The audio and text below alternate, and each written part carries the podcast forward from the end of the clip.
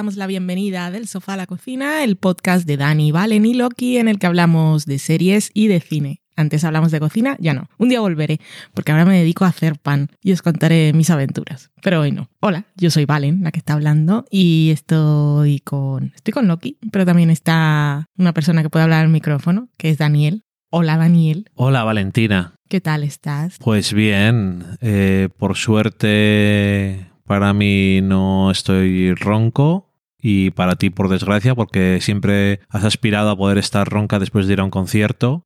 Después de cualquier cosa. Después cuando de me cualquier resfrío, cosa y, y nunca lo has conseguido. jamás. No puedo tener la elegancia flemática. Yo cada vez que he estado ronco que no podía hablar y estabas tú conmigo, me mirabas mal. ¿Te lo mereces? Por estar ronco, que a mí no me apetecía además. Bueno, pero yo nunca lo he tenido y quiero. Eso es que tienes una garganta muy poderosa. Pues para mí es de mierda. A mí me gusta mucho gritar en la almohada. Cantaba, aquí no, en el, en el otro piso en el que vivíamos yo asumía que no me escuchaban porque no tenía vecinos alrededor, pero igual me escuchaba, I don't care. Y entonces me ponía así música a todo volumen y cantaba. Mal, por supuesto, pero gritando. Y luego a la almohada. Hasta que te duele. Dices, se va a romper algo. Y te da, y a mí me da, sí que pica. Y, hago, y me pica, y me pica, pero no, no pasa.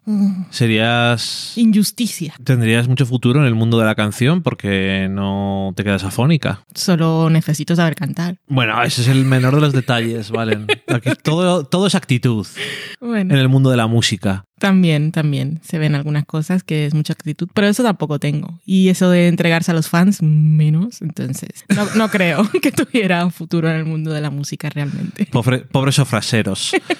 No es lo mismo, pero eso de estar ahí, pues, que tienes que estarte vendiendo constantemente, que nosotros no lo hacemos, también deberíamos hacerlo de vez en cuando. Sí, no nos Pero vendemos bueno. mucho, sí. Es.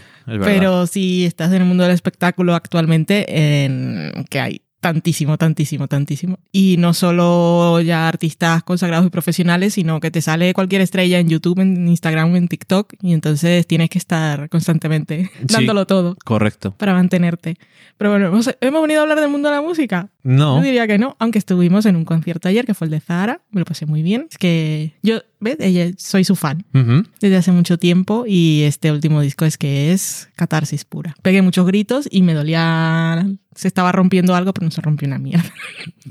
Unos cuantos años ya, ¿eh? Que ¿De eres qué? fan. Ah, sí, por supuesto. Desde los discos que ella guarda con cierto rencor, Porque en las oficinas de Universal pasaron cosas, pero, pero bien. En fin. Y eso, ni, ni comida ni Zara. Bueno, comida sí, porque quería aprovechar el programa hoy y recomendar Selina más, Selina más Chef, ¿cómo se pronuncia? Plus Chef, pero es el signo más que aprovechando que ahora está en HBO Max España y en Latinoamérica y en todas partes, pues yo creo que es una buena recomendación. Es un programa de cocina que presenta Selena Gómez, que si no la conocéis de, de la serie Wizards de Disney ni por sus discos, seguramente ahora la tenéis un poco fresca porque era una de las protagonistas de Solo asesinatos en el edificio, grandísima serie que hemos recomendado y que con la que os lo pasaréis muy bien. Y ella es productora de este programa que tuvo una de las mejores ideas del confinamiento. Estaba confinada en su casa pequeñita, por cierto, en Sí, la claro. que estaba con sus abuelos y con su mejor amiga y habló con, con sus productores y dijo, quiero hacer un programa de cocina. Pero la gente ahora está cocinando, yo no sé cocinar. Y entonces que cada programa, la estructura es cada programa, un chef invitado que están conectados por pantallas, pero esto no es un Zoom cutre. No. Aquí tiene, ella tiene tres, cuatro cámaras móviles en su cocina, ella no tiene que hacer nada. Eh, están ahí puestas y se mueven y tendrá el productor que va haciendo cosas. Y luego también hay una cámara en casa de- del cocinero y es eso, es cocina en media horita y el cocinero la va guiando. La gracia es que quien se ponga, si alguien quiere hacerlo, puede hacerlo en directo también, en media hora con ella. Y, y la otra parte es que no es solo cocinar, es que es comedia, como decíamos. Es una comedia, súper sí. divertido. No, no solo porque ella no sepa cocinar y sea súper traste, que tampoco va de eso, aunque tiene sus momentos de despiste, sino que la su mejor amiga es una estrella y sus abuelos también. Y hay, hay no sé, es un programa que, que te, hace, te hace reír, te lo pasas bien, lo puedes ver. Tanto si quieres aprender alguna receta, porque hay recetas que son muy guays, hay recetas que son muy fáciles, hay recetas más elaboradas, hay recetas de todas partes del mundo. Eh, si os gusta la cocina y veis Top Chef y cosas de esas, salen cocineros que conocéis. Y, y aparte eso, que, que podéis cocinar, ponéis el iPad, la tablet y tal ahí en la, en la cocina y vais haciendo los platos con ella. Y si no, os sentáis en el sofá y os lo pasáis bien siempre. Son súper divertidos. Realmente, de todos los programas de cocina que te enseñan a hacer algo y tal, quizás este es el único que quien lo está viendo siente que puede hacerlo. Sí, porque si ella puede. Realmente, Selina no, no. Mm. O sea, le gusta comer, Sí. le gusta la comida, pero y, y por eso se ha interesado por cocinar, pero es tiene sus momentos. Sí. Van tres temporadas. En la primera era un espectáculo. Sí, tuvieron que enseñarle a cortar. No sabía encender el horno. Es que vaya horno que tiene también. Pero Yo tampoco te sabría. quiero decir que se notaba que no sabe, pero le apetecía. Sí. Y que si al final tiene algo, es que se puede, no Mm. quitando que aparece que alguien le puede ayudar porque hay muchas cosas que cortar o porque le dice al abuelo que le ayude a abrir una lata. Pero porque el abridor que tienen es, Es demasiado alta moderno. tecnología. Pero bueno, que, que realmente lo ves y dices, si no estoy cocinando es porque no me apetece. Mm. que es una razón como cualquier otra, pero que no es la excusa de es que es muy difícil. Realmente no es difícil, es ponerse y saber qué es lo que Sí. hay que hacer o qué hay que mezclar, qué ingredientes hay que mezclar y cómo y qué es lo importante, pero lo puede hacer todo el mundo. Realmente cocinar no es tan complicado, quitando cosas muy concretas y hay que practicar mucho, pero está está súper guay y te ríes un montón. Yo me río muchísimo. Mm. Porque y tiene cámaras en la cocina, pero también tiene una en la puerta. Esta tercera temporada van a entregarles los ingredientes siempre y cada día hay un, un chico Un joven, un repartidor atractivo, diferente y va siempre la amiga que, que se está vendiendo para ver si encuentra novio. El abuelo también la dice, la estamos intentando colocar desde hace cinco años.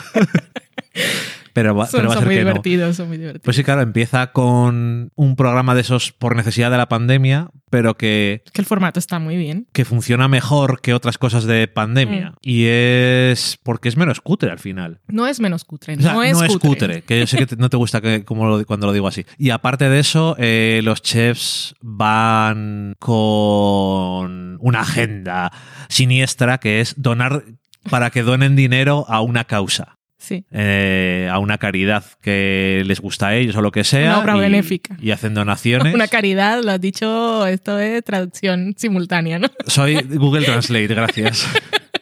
Soy como Netflix. Eh, sí, pues eso.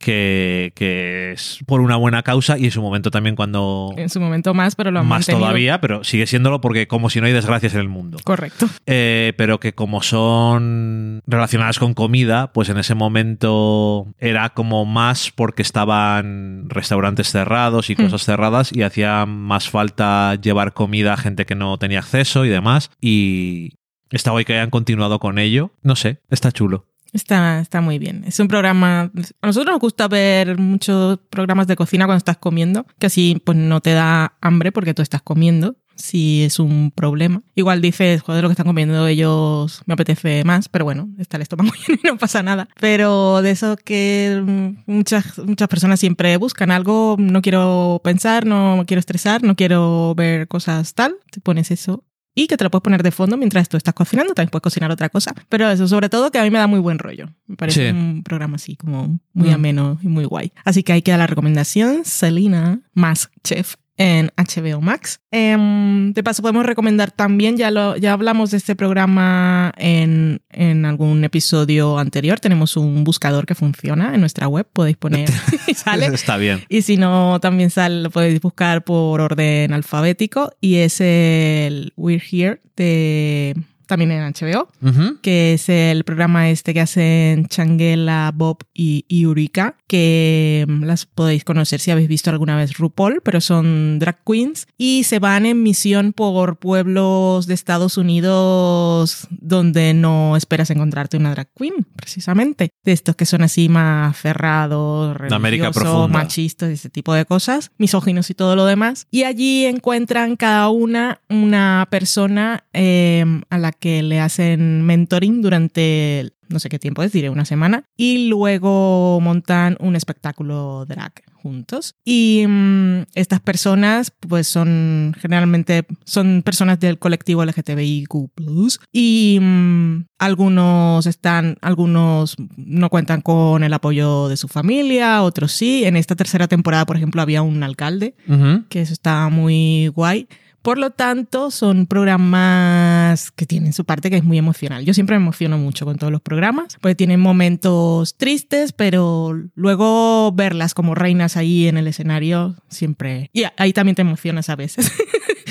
pero que es un programa que es luz, que es inspiración y, yo qué sé, es, es bonito. Sí, el de Selma, que creo que fue el último que vimos, Selma, Alabama, conocido por las cosas de la lucha por los derechos y la igualdad de Martin Luther King y demás, era bastante potente. Sí, había mucha historia ahí, obviamente. Sí. Pues hay que dar la recomendación en HBO Max. Em, vamos a hablar de Succession, vamos a hablar también de Succession al final porque tiene spoilers. No sé si quieres hablar de Shang-Chi. Ah, Shang-Chi. Que la vimos, la pusieron en Disney Plus. Está gratis, así que es una buena oportunidad para verla. Una de estas películas de Marvel. La fase 4 ya se me está desmoronando. Así que es un... Vimos Los Eternos el otro día, que va después, pero no pasa nada que no, no, están conectadas em, cronológicamente. Y esta nueva era de Marvel, de otros mundos y otros cuerpos. Sí. Así que cuéntanos tú. Bastante, ¿no? Porque en esta última fase es todo bastante más diverso. Sí. Y, y bueno, pues una cosa, un paso más en ese aspecto y en este caso es un cast básicamente eh, asiático y el protagonista Sean, bueno, Sanchi, es una película de artes marciales, pero eso es una. Es, es diferente porque. Artes marciales modernas. Muy sí, muy, también muy inspirado por el estilo de Jackie Chan, de utilizar, sobre todo al principio cuando están en, en la ciudad, en, la, en, el, en, el, mundo, en nuestro mundo, vamos a dejarlo ahí, eh, muy de utilizar el, el entorno en las peleas. Sí, coger todo lo que hay a mano. Incluso la ropa y cosas del día a día, que es una cosa que es un pionero Jackie Chan de eso, de utilizar una escalera, mm. su chaqueta, ese tipo de cosas. Y, y nada. Hay, una, hay un movimiento ahí de chaqueta que a mí me dejó. Sí, en, una pelea en un autobús que está bastante bien coreografiada y es muy, muy cinética y emocionante y está muy guay. Y es una película que no es tanto, sí lo es, pero no está estructurada es como una cosa de origen, como que el héroe eh, tiene que aprender, aunque sí, pero cosas diferentes, no es que tiene que aprender sus poderes, sino que ni siquiera casi que tiene que aprender sobre su linaje o cosas de esas. Es, mm. Casi todo ya se sabe. Es como un reencuentro. Sí. Un reencuentro con sus orígenes. Un reencuentro con sus orígenes, un redescubrimiento y si es aprender cosas. Mm. pero de una forma distinta. Mm. Porque al final, pues por suerte tienes al personaje de Aquafina, que es el personaje de no tengo ni puta idea de lo que está pasando y sobre todo a la gente que no tenga ni idea de lo que está pasando, pues... Eh, todos somos Aquafina. Exactamente. Entonces, como, ¿qué está pasando? ¿Qué, qué, este, ¿qué está pasando aquí? está, entonces es, bastante útil en ese aspecto. Y a mí me parece una película súper entretenida, me lo pasé muy bien. En la parte del final tiene, como toca siempre en todas las películas de Marvel de superhéroes, un eh, CGI Fest de ordenador y tal. Pero, mm, no sé, me pareció todo que tenía bastante significado de, aunque no es literalmente la cultura de nuestro mundo, parecía como culturalmente significativo. Y una representación de otra forma diferente. Me pareció también que estaba la peli muy bien dirigida, las escenas de acción y todo eso. Sobre todo las que son escenas de acción de peleas, entre comillas, normales. Menos. Las otras no se estuvieran mal, simplemente es que te sorprende menos o te llama menos la atención porque es como es más volar y rayos y cosas, pues es eso. Por supuesto que te sorprende menos. Pero las que son de a pie mm. estaba súper bien y... Mis preferidas son las de El Otro Mundo, que no es el Otro Mundo, es un, lugar secreto para los esto, esto- humanos. esto es un multiverso. Eh, Se está abriendo mucho el multiverso aquí. Pero bueno, digamos su madre. Sí, La- eso es otro. Es otro cultu- es un como- mundo- No, que me gusta mucho como el, el estilo de lucha. Ajá, sí. Porque es súper elegante. Sí, Es- además Es hipnótico. es que está guay porque cada, un, cada persona pelea de una forma diferente. El antagonista de la película que creo que también está muy bien dibujado Sí. el personaje porque al final no es soy el malo, Sí. sino es una cosa distinta y pelea de una forma porque tiene unas herramientas diferentes. Y eh, unos anillos de poder que son pulseras. sí, Las pulseras de poder. Entonces, igual eran anillos de alguien más grande, quién sabe. Eh, Sanchi pelea de una forma, el- la- su madre peleaba de una forma muy diferente y está, están muy bien separados los estilos de forma distinta y ves cuando colisionan por qué funciona una cosa y otra no. Me gustó bastante el antagonista. Es que voy a decir el malo porque es la reducción que hace siempre. Hmm. Pero que luego siempre hay otras fuerzas de maldad más puras en el mundo, pero en este caso es como muy humano. A pesar de que sea una persona que es humana, pero ya lleva mucho tiempo en la Tierra y es una cosa un poco diferente, ya no puedes llamar humano del todo. Es casi un eterno. Y, pero eso, sus, sus conflictos son totalmente humanos y los vas viendo a lo largo de la película y me parece que está muy bien pensado. Además, que digo, este señor me suena de algo, es un actor que conocemos de sobra, pues de películas de Work and White, por ejemplo, como In the Mood for Love y otras. Y yo creo que le aporta lo que tiene que aportar en cada momento. El protagonista es súper carismático, divertido, que quieres, y- que quieres que gane en las peleas y tal, pero siempre tiene el toque ese de cuando se está peleando que no pone una cara especialmente, o sea, es serio e intenso, pero como que te lo estás pasando bien de alguna forma, porque a veces pone cara de sorprendido y todo ese tipo que, no sé, estás ahí como muy, muy guay. No sé, es que me lo pasé muy bien, la verdad. Sí, está muy bien, me gustó mucho, mucho, mucho. Así que si queréis película de fin de semana, con palomitas, con doritos, comiendo manzanas, yo qué sé. Eso que a Valen no le gustan las cosas de peleas, No. así, pero esto sí, te lo pasaste bien. Sí, pero a mí, a mí lo que me... La acción y las peleas en general no me estimula. Entonces, eh, si es todo el tiempo eso, me aburro. Cuando son peleas realistas de gente dando puñetazos que Peor. suena que está rompiendo, eso directamente no me gusta y no lo veo. Pero estas que son así como, para empezar, son diferentes, que son, son entretenidas de ver.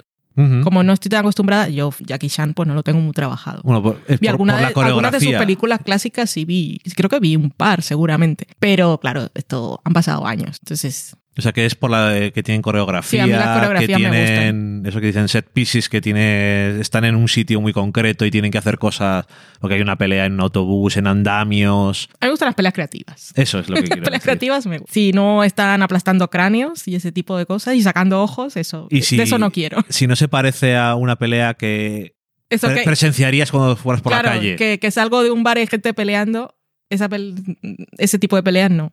Ujú, Ok. Pero bueno, bien. Así que guay, peleas creativas molan. Bueno, llega, ha llegado el momento del episodio semanal de Succession. Eh, si no lo habéis visto, pues os decimos hasta adiós Hasta Dios. y ya nos vemos la próxima semana. Y si sí lo estáis viendo, enhorabuena porque pasáis una hora garantizada de felicidad cada semana y eso siempre viene bien. Así que es el quinto episodio de la tercera temporada, el que hemos visto todos y ese, ese que veníamos un poco haciendo, por lo menos yo, haciendo hype desde que os dijimos que habíamos visto los screeners de, de esta temporada. Solo hemos visto siete, que son nueve. Y porque me pareció súper divertido. Me pareció un momento de comedia y que se nota, a diferencia de los otros, que creo que ya lo comenté en el programa pasado, y es porque hay muchos personajes Ajá. en un mismo espacio. Y entonces Sí. esto le da mucho dinamismo a la situación y están pasando cosas en el fondo y por los lados. Y hay tanto en juego en este episodio, es maravilloso que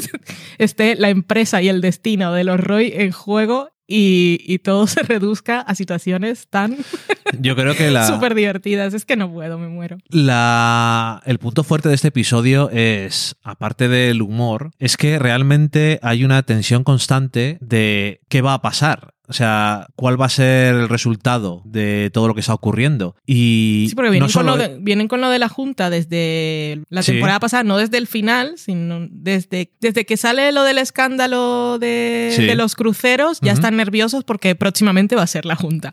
Y en el final lo de la Junta y estos cuatro primeros, y por fin llega la Junta, que piensas que va a llegar al final de temporada y la tenemos ya.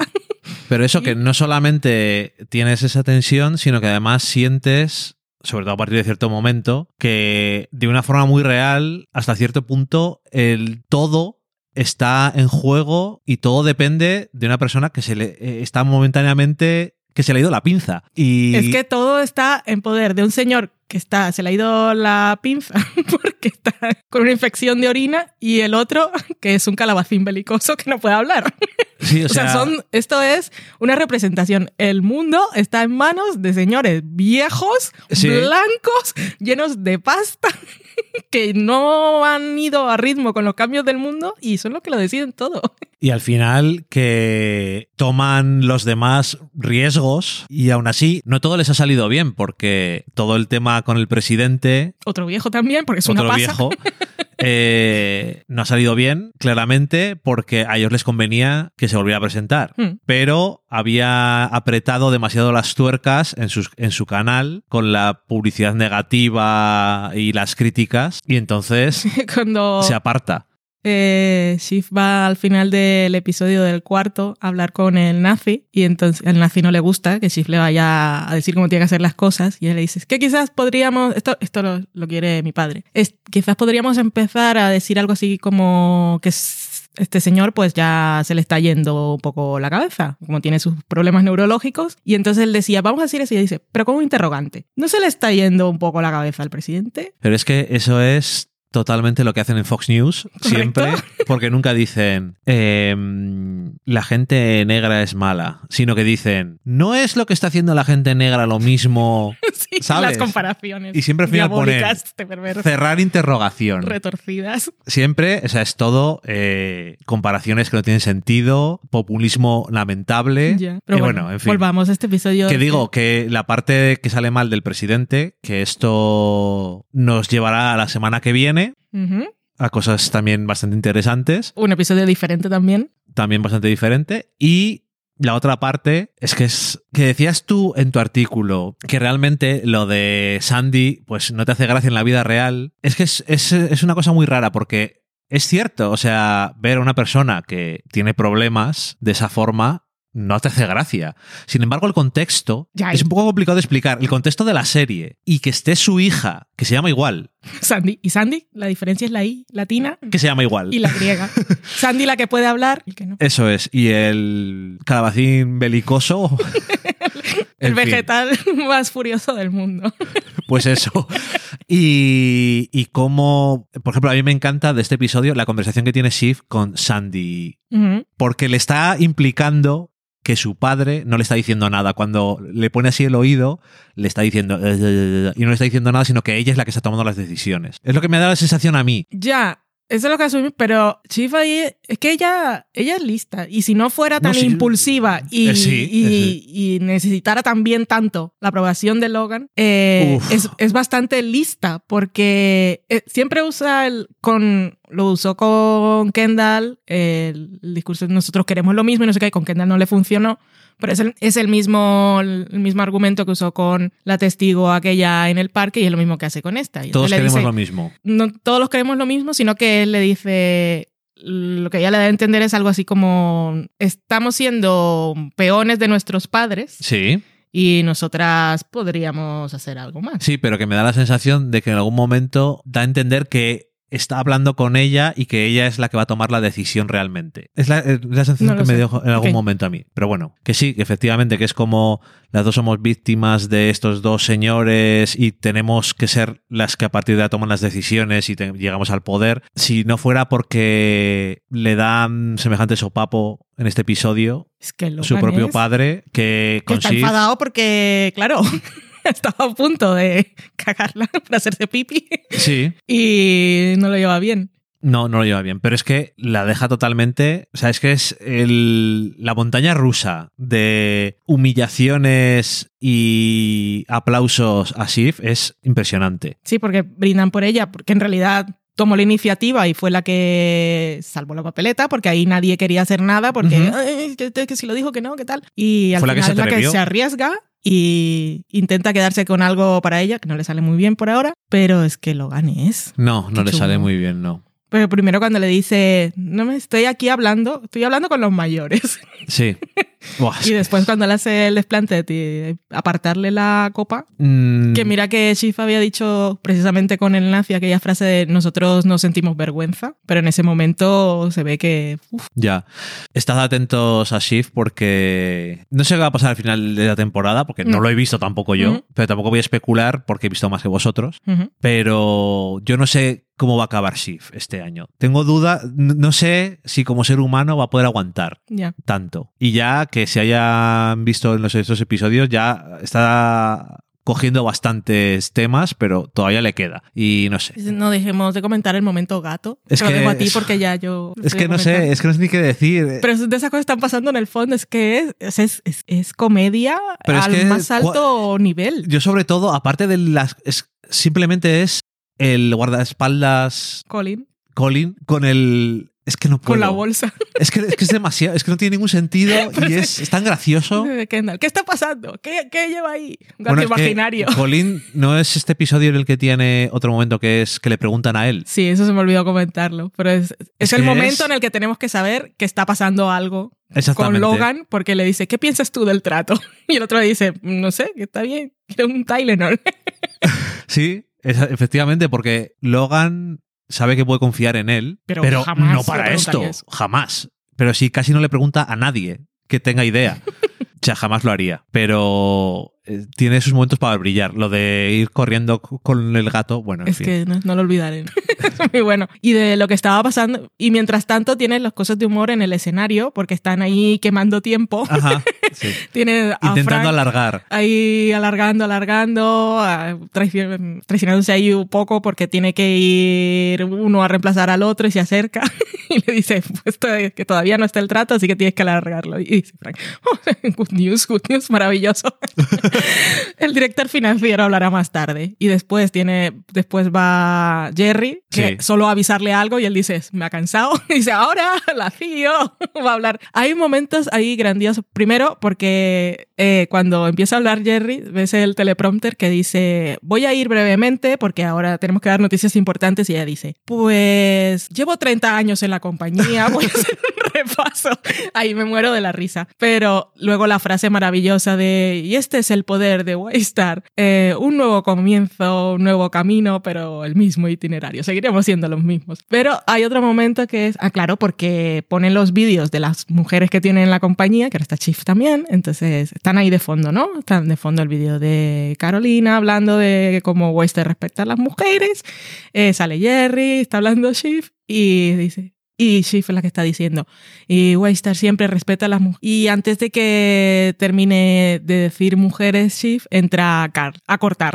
Sí. Entonces es, son esas cosas que son sutiles, pero que siempre están diciendo. Hay texto, subtexto y mega, mega texto. Megatexto. El megatexto. No lo sé. Por fin tengo qué título. Diversión, qué diversión. Me lo paso tan genial. Está muy bien. La semana que viene hay otro episodio también diferente. Todos los episodios siempre de Succession siempre son... Es que decía una de las guionistas de Succession en el podcast oficial que hasta ahora creo que es la única persona que trabaja en la serie que ha ido, porque es la que había escrito sobre... Ah, sí. que era- había hecho una obra de teatro también sobre un escándalo, Hmm. que decía que intentaban mantener mucho la sensación episódica. Sí, sí. Y entonces, y eso ha, pasado todos los años, Succession tiene muy marcados cuáles son los episodios. Porque si van a una conferencia, solamente pasan ese episodio. ¿Y sabes cuál es el episodio de la conferencia? Si hay una junta de accionistas, es ese episodio. El episodio de la junta de accionistas. Mm. Y la semana que viene, pues es el episodio de X y la siguiente el episodio de X. Sí, así es. Pero siempre, aunque la trama continúe y todo absolutamente va fluyendo de una cosa a otra y las consecuencias de todas las cosas se ven, siempre sabes Lo que pasa es que el inicio de esta tercera temporada es, es un poco menos. Se nota un poco menos. porque- Es un poco como el principio de la primera. Sí, es correcto. Porque igual que el comienzo de la primera temporada también es muy reacción a una cosa muy concreta. Mm. Entonces es más de a ver Sí. las piezas y tal. Pero luego enseguida vuelve otra vez. Y la segunda temporada, como no tenía necesariamente eso, es más el episodio de, el episodio de, el episodio de. Y todos los episodios geniales, la verdad. Hasta ahora no... Y así seguirá. Iba a decir, no hay ningún episodio malo de Succession, la verdad. Así seguirá, y lo digo yo que los veo varias veces y me río en las mismas partes y más. Porque Correcto. es el momento. Ahora viene eso que me hace tanta gracia. y además veo alguna cosilla más. Pues se acaba con Succession nuestro programa de hoy, que acabamos siempre por lo alto, gracias a la serie. Así que maravilla. Muchísimas gracias por acompañarnos. Estamos en otoño. Dicen que va a nevar en Burgos. Es mentira, porque a mí me gusta ver nevar. No salgo, lo veo por la ventana, pero me gusta verlo con Loki. Está muy bien para ti que nieve porque no tienes que salir a la calle. pero no gusta lo que a mí y se siente navideño. Os agradecemos la empatía. Así que, pues, ya sabéis, lo de siempre, lo de abrigarse y eso. Yo estoy abrigada todo el tiempo y estoy en casa. Ya sabéis. O desabrigarse, lo de si- si es siempre, lo que toca. lo de abrigarse. Man- hay que mantener el calor corporal en su punto. Después de 10 años no ha mejorado especialmente los consejos estos del final. No, ni lo harán. Adiós. Adiós.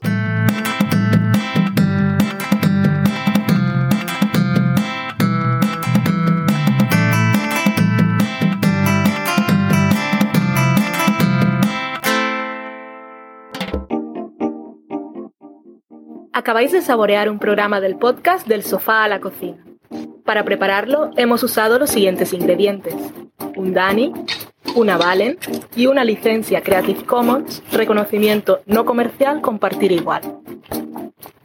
Cuando tenemos los ingredientes, los picamos muy finos, los dejamos pochando en una sartén y cuando estén caramelizados, los mezclamos con la licencia Creative Commons, que, cuidado, no admite uso comercial de la obra original ni derivadas, que se tienen que distribuir con la misma licencia que la original, siempre citando a los creadores. Después de 10 minutos, condimentamos la mezcla con iTunes, iBooks, Twitter y un poco de Facebook. Si no encontráis las adecuadas en el mercado, buscad el nombre del blog. A continuación, introducimos en el horno y, después de 30 minutos, lo servimos aderezado con música distribuida con licencia Creative Commons a través de Jamendo. Al final del post correspondiente vienen especificadas concretamente. Si tenéis alguna duda con respecto a la receta o a cualquier otra cosa, podéis preguntarnos a través del correo electrónico del sofá a la cocina gmail.com. Buen apetito.